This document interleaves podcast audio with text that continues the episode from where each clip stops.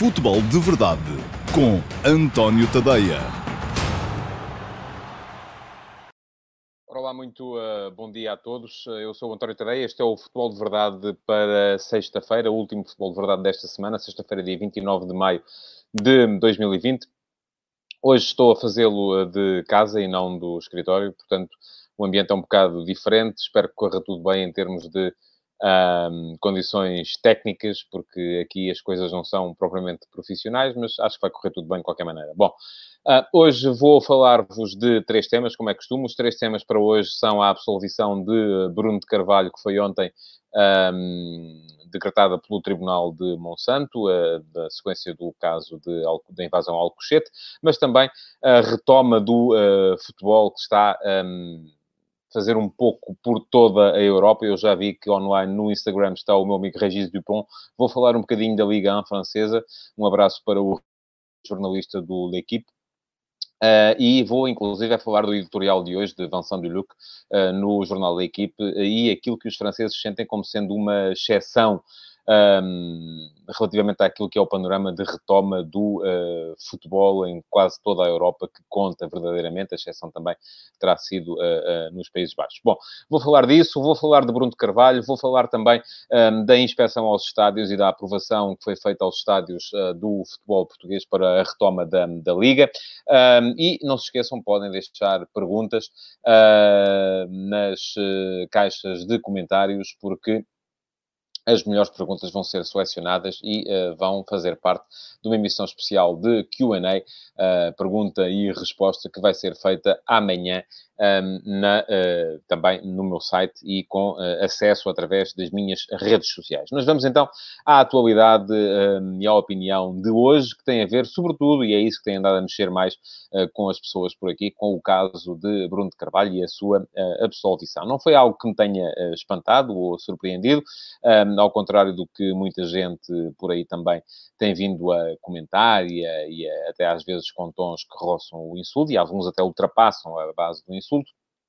Não me surpreendeu por uma razão muito simples, eu nunca o condenei um, como mandante ou como autor moral uh, das uh, invasões, da invasão ao Alcochete, e inclusive uh, nunca me pareceu também que ele pudesse ser implicado neste caso. Acho que o que não implica que eu acho que a atuação de Bruno Carvalho foi e tenha sido sempre fantástica, ou que o clima de intolerância que a sua atuação um, levou para o, para o Sporting não tenha estado também, inclusive, na base de comportamentos deles também mais intolerantes. Não vou, não sou capaz de estabelecer aqui uma ligação causal, um nexo de causalidade entre os posts de, de, de Facebook de Bruno de Carvalho um, em relação aos jogadores, em relação aos jornalistas, em relação aos uh, sportingados e depois aquilo que veio a acontecer, enfim, esse nexo de causalidade um, não me parece que seja uh, possível uh, e por isso mesmo o Tribunal decretou a absolvição, uh, mas de qualquer modo aquilo que me parece é que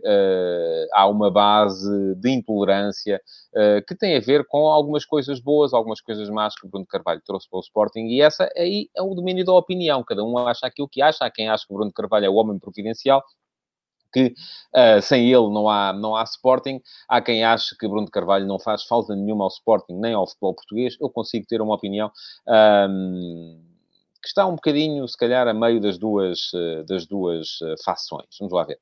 Eu acho que a entrada de Bruno de Carvalho no Sporting foi boa. Bruno de Carvalho, já o disse, já o escrevi, do meu ponto de vista, salvou o Sporting daquilo que me parece que ia ser uh, uma morte. Eu vou tentar aqui fazer uma pequena, exato, um reenquadramento da câmara do Instagram. E a dizer que Bruno de Carvalho um, salvou, no meu ponto de vista, o Sporting daquilo que ia ser uma morte lenta durante o mandato de um, uh, Godinho Lopes. O Sporting estava a encaminhar-se para uma realidade em que não tinha ambição, não conseguia vencer, tinha sérios uh, problemas e a revitalização que de Carvalho trouxe ao Sporting no início da sua da sua presidência, acabou por ser uh, positiva para o Sporting porque ressuscitou, porque trouxe de novo gente ao estádio, trouxe de novo gente um, para o, uh, o clube, uh, fez recrudescer o interesse dos adeptos no clube. Um, eu acho até que Bruno de Carvalho, de certa forma, travou boas lutas, a luta contra os fundos de investimento e a intervenção dos fundos de investimento no futebol é uma boa luta, a luta pela, pelo vídeo-árbitro é uma boa luta. Um, Acho que uh, as denúncias que fez, algumas delas foram positivas. O caso dos vouchers foi bom que se tenha falado disso, porque era uma situação que, do meu ponto de vista, não era regular. Uh, mas aquilo que uh, depois aconteceu a partir de determinada altura é que Bruno Carvalho começou a cavalgar a onda um, do divisionismo para favorecer um determinado culto de personalidade. E por isso mesmo hoje temos muita gente que ainda está uh, que diz que não é do Sporting enquanto não estiver lá Bruno de Carvalho, portanto, eles já não são, essas pessoas já não são do Sporting Clube Portugal, são do Bruno de Carvalho Futebol Clube, ou Bruno de Carvalho Clube de Portugal, porque se há coisa que Bruno de Carvalho também fez foi, uh, de certa forma, uh, revitalizar também as modalidades de pavilhão no, no, no, no Sporting. Ora bem, ninguém é só bom ou ninguém é só mau. Essa é a minha opinião em relação a tudo, é a minha opinião em relação ao trajeto de Bruno Carvalho no Sporting também. Acho que os últimos meses da presidência de Bruno Carvalho no Sporting não foram maus, foram catastróficos. Um, se o início foi bom, os últimos meses foram catastróficos. E isto não teve a ver só uh, com a, uh, os posts um, e com as uh, declarações que, de certa forma, podiam ser vistas como incitadoras eh, do ódio e, da, e da, do ódio por quem pensa de forma diferente, um, mas eh, teve a ver também com a criação de órgãos sociais irregulares do ponto de vista do uh, estatuto, um, e tudo isso acabou por estar na base daquilo que foi o processo de expulsão uh, de sócio da Bruno Carvalho, e primeiro, antes disso, de, uh, de ter sido retirada a presidência do Sporting. É claro que, uh, enfim, no meio disto tudo, o processo Alcochete acabou por ser um processo, uh, do meu ponto de vista, mal conduzido. Mas aqui, mais uma vez, é uma opinião. Eu de, de leis e de tribunais percebo pouco um, não tenho que ser uh, especialista nessa matéria. A mim pareceu um processo mal conduzido, pareceu-me que a acusação era, numa primeira análise, uh, excessivamente dura uh, para aquilo que era passível de vir a ser provado, e isso acabou por ter o reflexo agora no acórdão final, em que precisamente nem o Ministério Público quis continuar a acusar Bruno de Carvalho, nem, ao mesmo tempo, a juíza uh, quis acusá-lo e, portanto, ele acabou por sair absolvido de um processo em que foi uh, mantido em prisão uh, preventiva, em que foi levado para os calabouços a um domingo à noite. Enfim, tudo isso foram situações que eu acho que eram escusadas, ou pelo menos o decorrer do processo veio a revelar como sendo escusadas e que permitem que neste momento Bruno Carvalho se sinta injustiçado uh, e sinta um sentimento que qualquer um de nós sentiria, com certeza, de indignação face àquilo que uh, se passou ao longo deste, deste processo. Uh, Admito que o facto da uh, absolvição venha a mudar a opinião de alguns dos que votaram a favor da sua expulsão de sócio. Embora uh, também haja aqui depois, enfim, o clubismo aqui e as convicções pessoais de cada um são muito fortes em uh, muitas matérias, esta é uma delas porque acho que muitos dos que defendem agora Bruno de Carvalho, ou defenderam sempre Bruno de Carvalho, um, e agora viram, se viram de certa forma, reafirmada a sua razão pela absolvição, uh, e muitos daqueles que um, o expulsaram uh, porque ele era, entre outras coisas, uh, mandante do processo, o autor moral da invasão de, de, de Alcochete, muitos desses depois veem nesta absolvição um, a justiça, mas não, não veem, por exemplo, a mesma coisa na absolvição de Pinto da Costa, no caso Pinto Dourado, na absolvição de, da SAD do Benfica, no caso de do Etopeira, por exemplo, porque aí para eles a justiça já não funcionou. Só funciona quando nos dá jeito.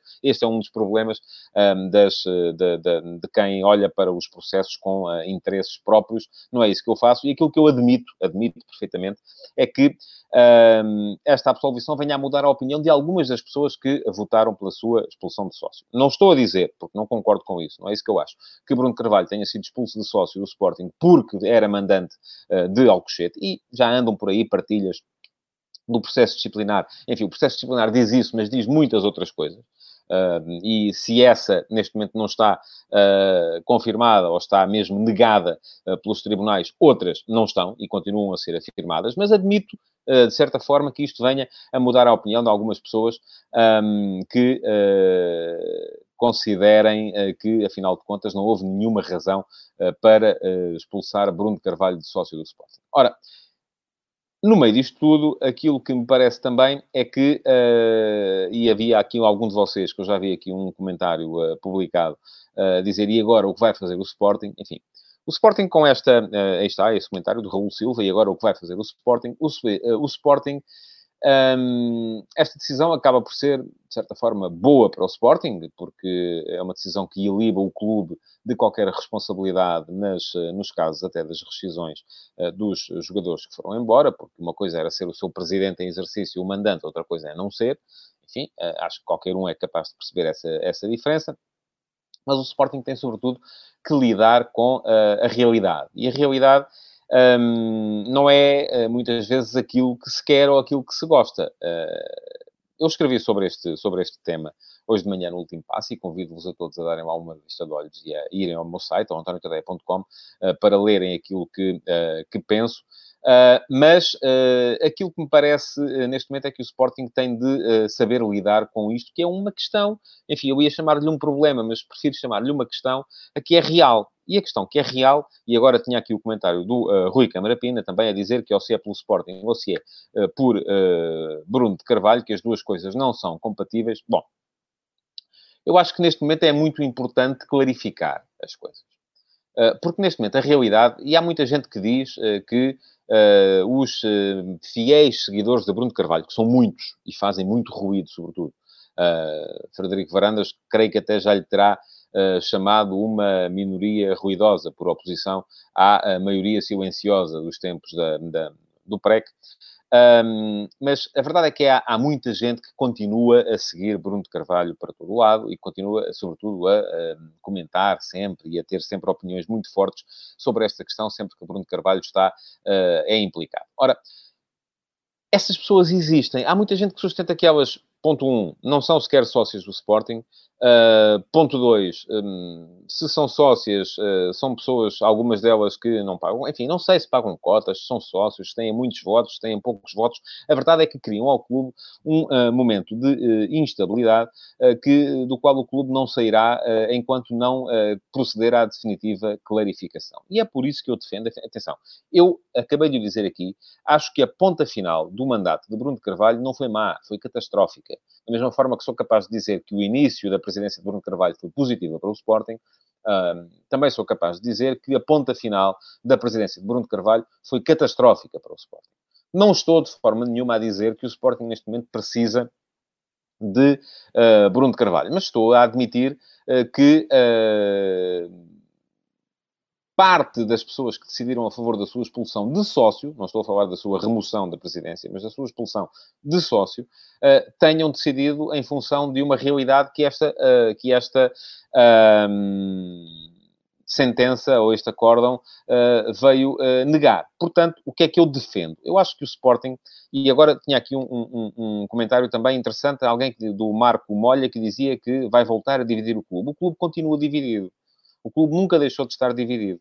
A questão é essa. É que eu costumo dizer, meio a brincar, meio a sério, que o futebol português está tão tóxico que aquilo que temos com frequência é portistas a insultarem benfiquistas, benfiquistas a insultarem portistas e os sportinguistas a insultarem-se uns aos outros. Porque é isso que temos tido uh, nos últimos tempos e isto também é fruto, do meu ponto de vista, claro, isto é uma opinião, também é fruto da tal, uh, do tal divisionismo uh, que foi criado durante a presidência de Bruno Carvalho, da criação dos sportingados, dos jornaleiros, dos jogadores que não se esforçavam, enfim, tudo isso veio motivar e veio trazer aquilo que as pessoas tinham de mais negativo e o ódio e a intolerância por, por quem pensa de forma diferente não é, de forma alguma, uma situação que, do meu ponto de vista, seja aceitável. Portanto, volto ao ponto principal, que é o que deve fazer o Sporting neste momento. Eu acho que o Sporting tem que admitir que há muita gente à volta um, do culto da personalidade de Bruno de Carvalho. E que não é possível ter sucesso enquanto todos esses sportinguistas estiverem entretidos a ser brunistas em vez de serem sportinguistas. O Sporting tem que clarificar águas e tem que, do meu ponto de vista, claro, uh, permitir a Bruno de Carvalho uh, aquilo que seria a reposição, do ponto de vista dele, um, da justiça e uh, permitir-lhe uh, uma Assembleia Geral em que ele pudesse hum, pedir a readmissão enquanto sócio de planos de direitos do Sporting. Não estou a dizer que faça, uh, neste momento, falta uh, o regresso de Bruno Carvalho ao Sporting. Estou a dizer que ele tem o direito a voltar a ser uh, submetido a sufrágio por parte das pessoas que, que, que, que enfim, que fazem o clube. E essas pessoas são os seus sócios. Depois, a partir daí, logo se vê. Mas da mesma forma que já disse aqui há tempos, face àquilo que foram decisões, do meu ponto de vista, negativas de Frederico Varandas relativamente à política de mercado e à contestação que cada vez mais uh, campeava pelo, pelo, pelo, pelo Sporting Clube Portugal, que eu já defendi que Varandas devia uh, ressubmeter-se a eleições uh, para legitimar a sua liderança, acho que, neste momento também, permitir uh, que Bruno Carvalho tenha uma Assembleia Geral para eventualmente uh, vir a ser votada a sua readmissão enquanto sócio é algo que o Sporting precisa para clarificar águas e para não continuar. Porque a partir desse momento, das duas, uma, ou Bruno Carvalho volta a ser sócio, ou Bruno Carvalho não volta a ser sócio. E aí, os apoiantes de Bruno Carvalho têm que uh, decidir também de uma vez por todas se são um, sportinguistas ou se são brunistas. Porque as duas coisas, uh, e eu aí concordo com aquilo que foi dito aqui atrás, um, não, uh, não me parecem neste momento Uh, propriamente compatíveis. Enfim, provavelmente voltarei a este, a este tema uh, em uh, situações futuras, dependendo da, da, da, evolução que ele vier a ter, mas para já acho que é a altura de seguir em frente e de falar dos outros dois temas que tenho para debater hoje, até porque o futebol de verdade já vai longo, já vai com 16 uh, minutos e o tempo também não, não, não estica. Bom, muito brevemente, para falar da aprovação pela DGS dos estádios da Liga Portuguesa, 15 dos 18 estádios já estão aprovados, há um 16 em praticamente aprovado também, portanto, o que significa que só mesmo a Bessade e o Santo vão uh, uh, jogar uh, na cidade do futebol, neste caso, e sem ser no seu estádio original. Ora, isto significa que, um, trabalho e com perseverança, quase todos os clubes conseguiram um, uh, aquilo que queriam, que era jogar nos seus próprios estádios.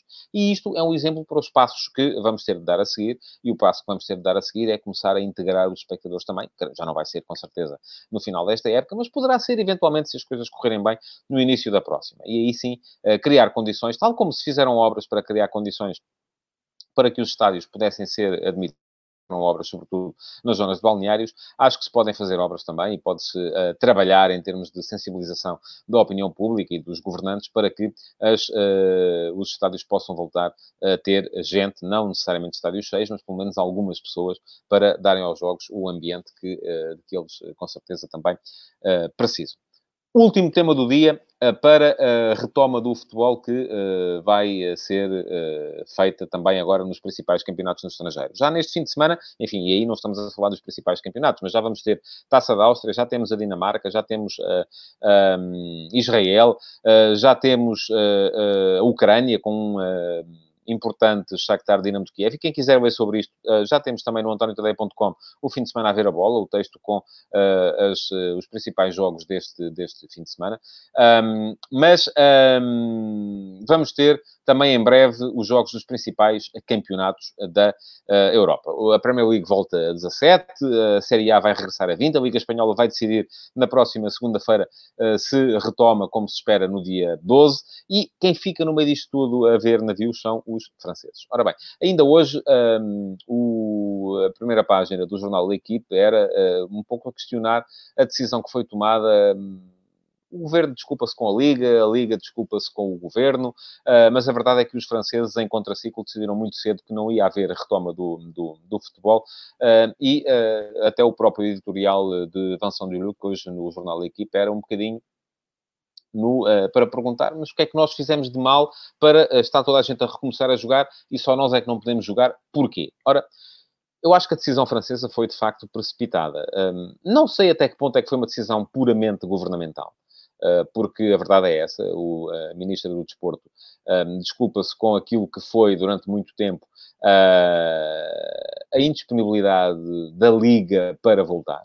Um, é verdade que um, muitos dos clubes franceses não estavam de acordo uh, no regresso da, da, da competição, uh, ah, mas, mas, também, por outro lado, a Liga desculpa-se com o facto do governo ter proibido as atividades desportivas e isso acaba por uh, ter conduzido a França para uma situação que é precipitada e que prejudica o desporto francês, prejudica o desporto como fator de, como dizia Duluc no jornal de hoje, o desporto como uh, fator de otimismo uh, na necessidade de uma retoma que é cada vez mais precisa para o, uh, para a Europa e para o mundo em geral, face à epidemia de Covid-19. Portanto, acho que os franceses, de facto, se precipitaram. Continuo a achar que Portugal geriu esta questão de forma exemplar. Uh, tal como a Alemanha, uh, tal como agora se está a perceber pela retoma também em Itália, em Espanha, uh, na Inglaterra e nos principais países do futebol europeu. E pronto, uh, chegamos então ao final deste Futebol de Verdade. Já sabem que podem ainda continuar a deixar perguntas nas caixas de comentários, porque se o fizerem, hoje, ao final do dia, vou selecionar as melhores e amanhã, uh, também ao meio-dia e meia, teremos uma sessão especial de QA, mas não em direto nas redes sociais. O QA, tal como já era anteriormente, vai ser apenas no meu site, no antoniotadeia.com. Quem quiser ver, vai poder ver em direto lá. Mas não se preocupem que eu depois também aqui uh, nas redes sociais vou publicar links para que possam aceder-lhe se uh, preferirem amanhã, por volta dessa hora, dar um saltinho até ao exterior e apanhar um bocado de ar, porque é uma coisa que também nos faz a todos falta. Está um excelente tempo, se calhar é um bom dia de praia, vamos a ver, um, desde que cumprindo as normas de segurança e mantendo o distanciamento necessário, acho que sim, acho que todos precisamos de dar um belíssimo de um uh, mergulho. Então, muito obrigado por terem estado desse lado. Não se esqueçam de comentar, de partilhar e de deixar as vossas perguntas e já agora também de colocar o like nesta emissão do Futebol de Verdade. Muito obrigado e bom fim de semana a todos. Futebol de Verdade, em direto de segunda a sexta-feira, às 12h30